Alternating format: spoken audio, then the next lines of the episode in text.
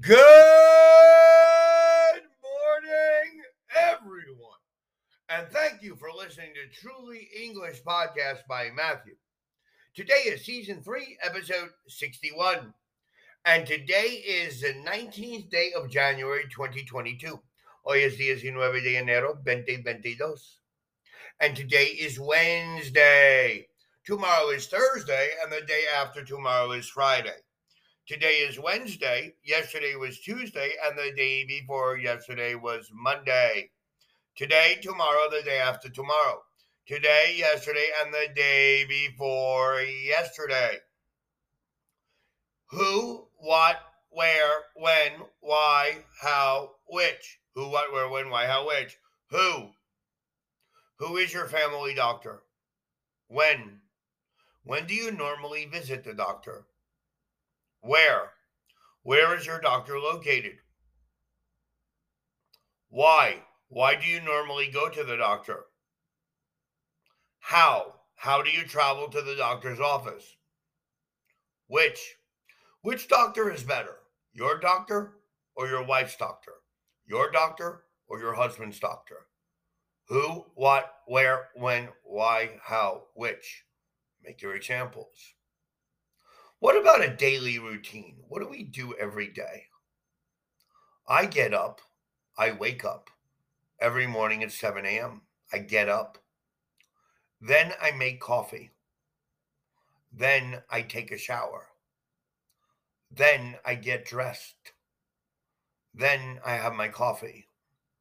Then I walk my dogs. What about you? What time do you make coffee? What time do you make breakfast? What time do you have breakfast? What time do you have your coffee? What time do you wake up?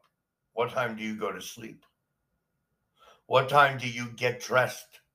How long does it take you to get dressed? How long does it take you to, to have a shower? How long does it take you to make breakfast? How long does it take you to have your breakfast?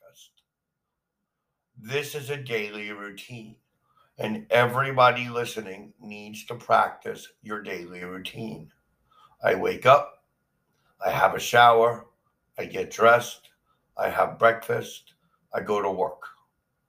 I wake up, I make coffee, I have a shower, I have my coffee, I make breakfast, I have breakfast, and I go to work. What about you? Today, we are going to talk about question tags do you and isn't it? Let us study these examples. You haven't seen Lisa today, have you? No, I haven't. It was a good film, wasn't it? Yes, it was. So the question tag is the pregunta in the termination de oración, or it's the question at the end of the sentence. Have you and wasn't it are question tags. These are many questions that you can put on the end of a sentence. In question tags, we use auxiliary verbs have, was, or will. We use do, does, did for the present and past simple. Karen plays the piano, doesn't she? Well, yes, but not very well. You didn't lock the door, did you? No, I forgot. Normally, we use a negative question tag after a positive sentence and a positive question tag after a negative sentence. Kate will be here soon, won't she? Kate won't be late, will she? There was a lot of traffic, wasn't there? They don't like us, do they? Joe should pass the exam, shouldn't he? You haven't eaten yet, have you? Notice the meaning of yes or no in answer to a negative sentence. You're not going out this morning, are you? Yes equals yes, I'm going out. No equals no, I am not going out. The meaning of a question tag depends on how you say. If your voice goes down, you are not really asking a question. You expect the listener to agree with you. But if your voice goes up, it's a real question. It's a nice day, isn't it? Yes, it's beautiful. Paul doesn't look well today, doesn't he? No, he looks very tired. Lisa's very funny. She's got a great sense of humor. Hasn't she? Yes, she has.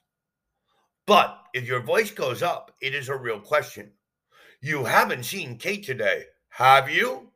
No, I haven't.